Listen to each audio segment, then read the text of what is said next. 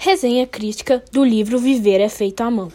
O livro da autora Nilma Lacerda, chamado Viver é Feito à Mão ou Viver é Risco em Vermelho, se encontra em duas narrativas, que no decorrer da história eles se complementam.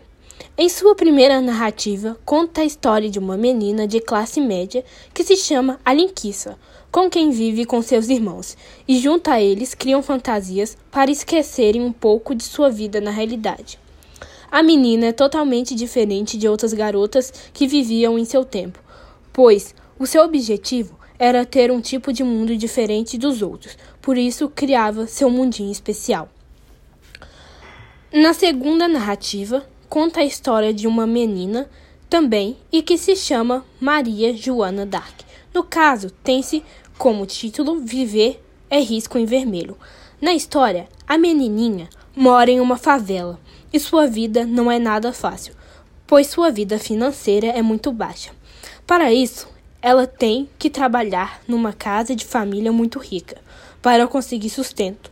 Só que a família joga na cara dela certas injustiças, como por ela estar trabalhando lá. E por isso consegue estudos e entre outras coisas.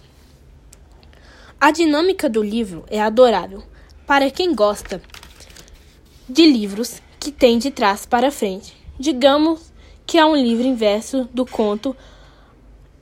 Além disso, te emociona. Você tem grandes expectativas e prazer durante a leitura.